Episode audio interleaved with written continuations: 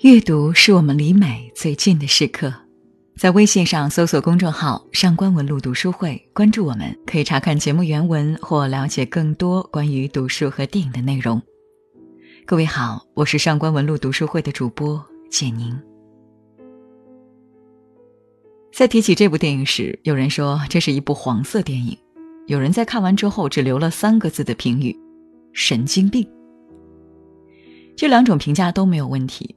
这部电影里既有色情，也有神经病。它的确涉及性，涉及欲望，甚至涉及变态扭曲的心理。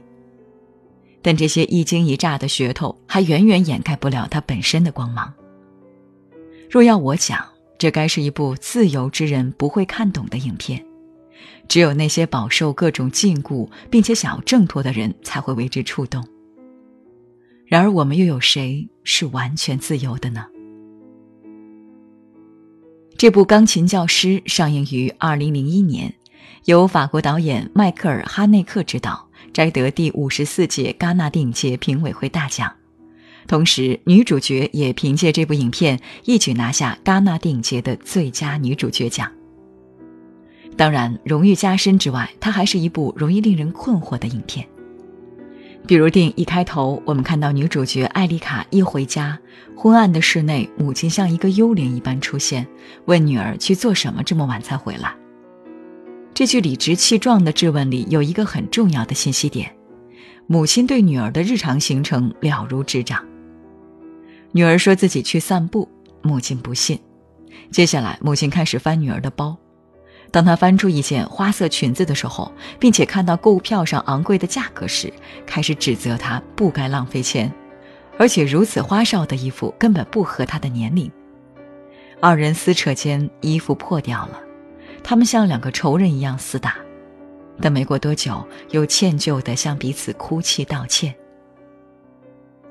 接下来的画面也很反常，我们看到母女俩躺在一张床上睡觉。问题是，女主角已经有四十岁了。影片开头短短几分钟，一段不太寻常的母女关系已初露端倪。接下来发生的事情让我们更加了解了她的处境。她的生活中有一位形影不离的幽灵般的母亲。她和初见的男主角谈话时，总是紧张地回头看向母亲的方向，时刻担心自己被监控。在母亲不在场的时刻，也有另外参与他生活的方式，每天向他工作的地方打电话。终于有一天，我们看到他请人帮忙，不要接母亲的电话。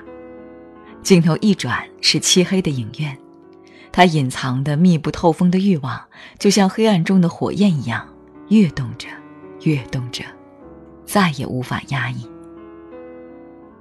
这个平素待学生严苛的钢琴老师，生活中冷若冰霜的女人，坐在漆黑的汽车旅馆看色情录像带。她偷窥人做爱，然后在被发现时仓皇而逃。她甚至捡起别人用过的卫生纸，闻上面的气息。随着这个镜头，连观众也能闻到一种强烈的压抑的气息。阿丽卡的饰演者是伊丽莎白·于佩尔，法国人。那年她三十岁，饰演一个四十岁未婚的老姑娘。冷清的面孔很禁欲，气质也足够特别。很有意思的是，在钢琴教师之后，她又接了很多那种饱受争议、挑战伦理的角色，比如和儿子乱伦的母亲，一位独立的女导演，一位追求艺术、拍女儿性感照片的女摄影师、女同性恋，都足够决绝极端。也都足够畸形边缘化，但就是这些角色，却让人在他们的脸上看到了他们看不见的自己。我们看到了，我们也同样生活在一个缺乏边界的世界里，无数人以爱之名软性控制着我们的生活，他们狭隘而固执的评价让我们小心翼翼，他们尖锐的眼光让我们寸步难行。而哈内克只不过是用一种方式来刺痛我们，用血液，用暴力。唯有这样，我们才能够清醒，才会有力量逃脱。影片有一个令人啧舌的场景：阿丽卡躲在浴室里，用刀割自己的隐私部位。这样一个动作完成的效果是，让我们看到了一种亟待释放的压抑。这种压抑甚至不惜以流血的方式释放出来。多么病态，多么疯狂的力量！所以，对于突然闯入他生活的阳光男孩沃特，他如同抓住唯一的救命稻草一般使用他。他要使用这个男孩，弥补自己那些未得到的、已失去的东西。然而，之所以用“使用”这个词，他要给他的当然不是爱，使用这个词对应的是发泄。他从小到大被母亲占有，当成附属。于是，他也宣布对沃特的主权。当沃特安慰一个因为即将上台而紧张的女学生后，艾丽卡凶残地将碎玻璃倒入了女学生的口袋里。他在宣布自己的控制，沃特也从这个行为中嗅出了他对自己的回应。他逼迫沃特当着自己的面露出器官，却不进行任何作为。他自己曾是这样，最终享受着这种掌控欲。这让他感到施虐的快感。接下来更令人震惊的事情发生了，他终于将他带到家里。然而，他要求他必须读一封信。这封信上要求，在他母亲在门外的情况下，将他绑起来，然后对他实施暴力以及强暴。沃特听到之后非常震惊，鄙夷盖过了他对这个高傲女人的征服欲，也盖过了那一点点疑似爱情的东西。他非但没有服从，反而辱骂他，说：“你让我恶心。”不仅是他原以为可以把握的主导权没有得到，他还又一次的沦为了阶下囚。于是他一下子就像一个弄巧成拙的孩子一样慌了。沃特是他生活中唯一可能的救赎，于是艾丽卡主动找到他现身。但艾丽卡甚至连对性都无法进行正常的反应。他在交合过程中产生了呕吐反应，这让沃特感觉到极大的羞辱。为了挽回尊严，他来到他的家里，如他在信中所希求的那样对他施虐。他感受到了疼痛、冷漠，更加强烈的羞辱。他一直期待拯救，只是已经不知道该如何对待上天的馈赠。他本来有机会的，但是他被遗弃太久。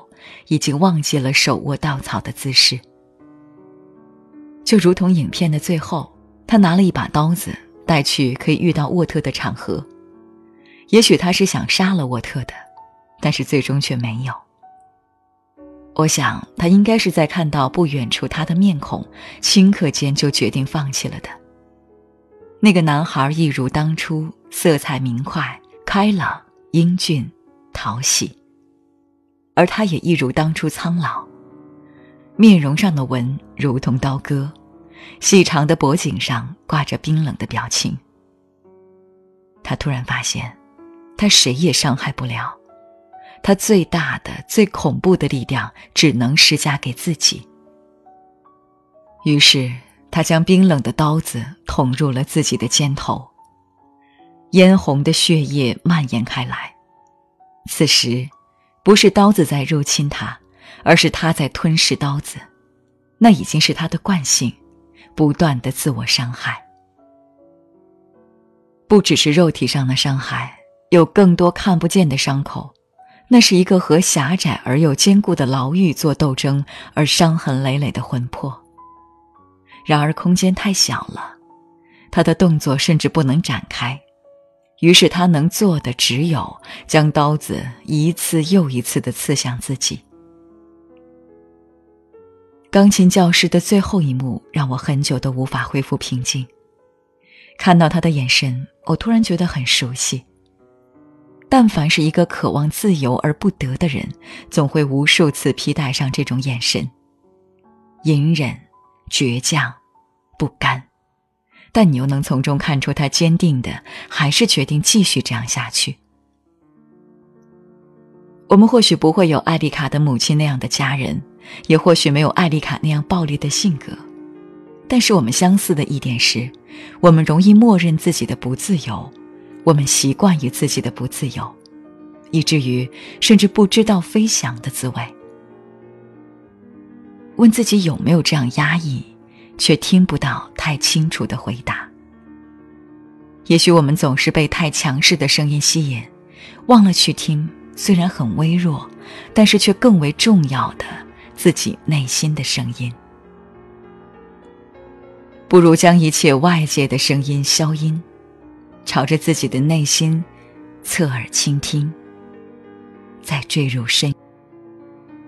朋友们，今天想问问大家：你有因为什么原因而压抑自己吗？你尝试过释放吗？欢迎大家在评论区留言哦。如果你想查看今天节目的内容，请到微信上搜索公众号“上官文露读书会”。阅读是我们离美最近的时刻，让我们共赴一场美丽的约会。就到这里，下期再会。